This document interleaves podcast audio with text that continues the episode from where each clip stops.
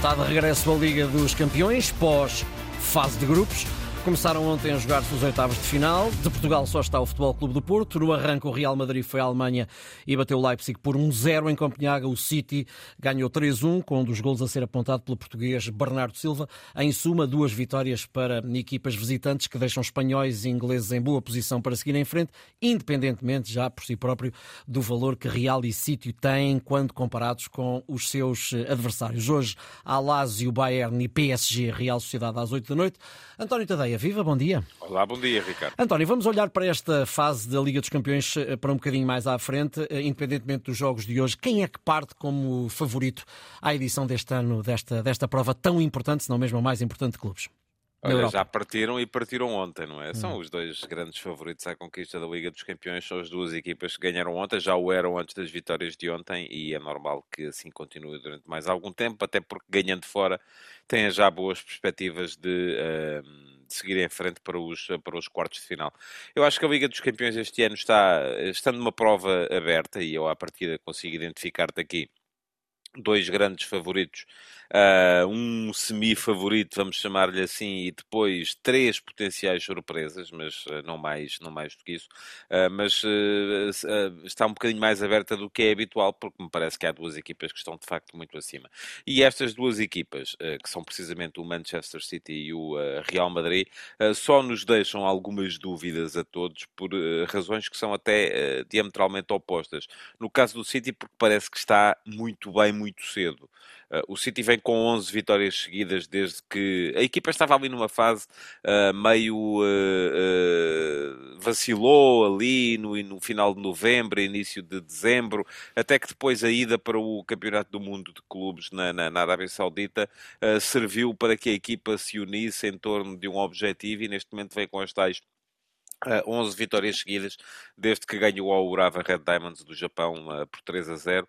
Uh, desde 19 de dezembro só sabe ganhar, recuperou o Kevin De Bruyne que está numa forma extraordinária e toda aquela equipa está a jogar de uma forma fantástica. A dúvida é, será que vai conseguir, mano? Porque isto vai se decidir em maio, não é agora, uhum. não é em fevereiro que se ganha a Liga dos Campeões. Uhum. e portanto, no caso do Real Madrid é um bocadinho o oposto. O Real Madrid é verdade que vem de um 4 a 0 ao Girona que praticamente sentenciou a Liga Espanhola. Uh, a distância não é muita, mas não se vê qualquer possibilidade do, do Girona recuperar daquela, daquela uh, demonstração. Uh, mas a questão é que neste momento o Real Madrid está, o Real Madrid tal como está neste momento não ganha a Liga dos Campeões. ontem tivemos que ver um Super Lunin, o, o terceiro guarda-redes do Real uhum. Madrid que jogou em Leipzig e, e fez nove defesas, que é uma coisa que os madridistas não estão muito habituados. E algumas delas muito grandes. E alguma de, algumas delas fantásticas, uh, mas uh, a equipa está uh, seriamente afetada por, por, por, lesões e por um plantel que atrás continua a ser curto. Não há Éder Militão, não há Alaba, não há Rudiger, não há Courtois, portanto uma série de jogadores do, do... Ontem não houve Bellingham também para a zona de, do meio campo, mas apareceu um, um, um, grande Brahim Dias que fez um uhum. golaço e acabou por garantir a vitória. Portanto, no caso do Real Madrid, ao contrário, a equipa ainda não está bem, mas vai com certeza melhorar daqui até, uh, daqui até uh, ao mês de, de, maio, que é quando tudo se decide. e depois, eu acho que podemos identificar aqui mais três ou quatro equipas que uhum. poderão eventualmente vir a surpreender-nos. O Paris Saint-Germain tem armas e tem uma ideia. Eu gosto do Luís Henrique, acho que é um treinador com ideia e isso é, é sempre uhum. fundamental. Vamos ver se cresce uh, o suficiente para poder ser desta. Se calhar o ano em que se dava menos pela equipa, porque uh, parece que chegou ao fim aquele projeto de dar a Liga dos Campeões a Mbappé, uhum. uh, mas se calhar é quando menos se espera que a equipa pode aparecer.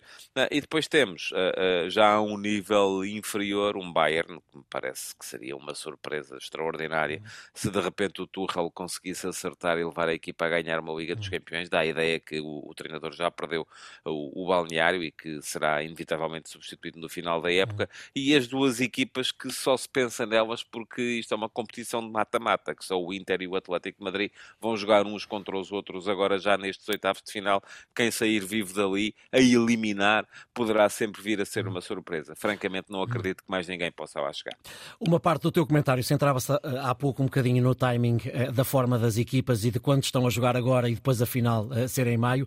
O Porto, que é o único participante português na competição, bem sei que a competição é diferente do campeonato e de todas as outras, mas uh, andámos nas últimas semanas a dizer que o Porto estava numa forma fantástica. O que é um facto é que empata em casa com o Rio Ave, perde fora com o Aroca, uh, vai jogar com o Arsenal numa competição diferente. Uh, que Porto pode ser este? E até onde é que pode ir?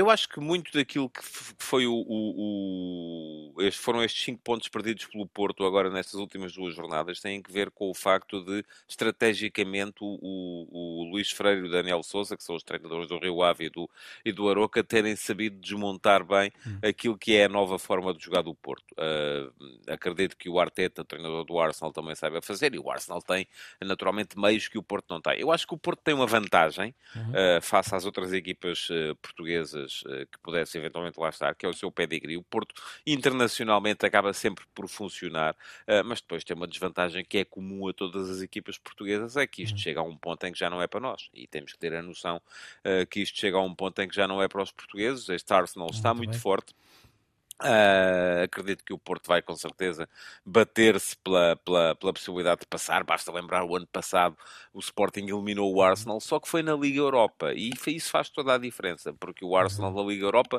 olhava para a competição como uma prova secundária, era uma prova em que eles queriam era a Premier League. Neste momento, na Liga dos Campeões, eu creio que o Arteta já vai olhar para a Champions uh, como um dos seus principais objetivos, embora a Premier League não esteja também, obviamente, posta de parte. Obrigado, António. Voltamos a encontrar-nos sexta-feira.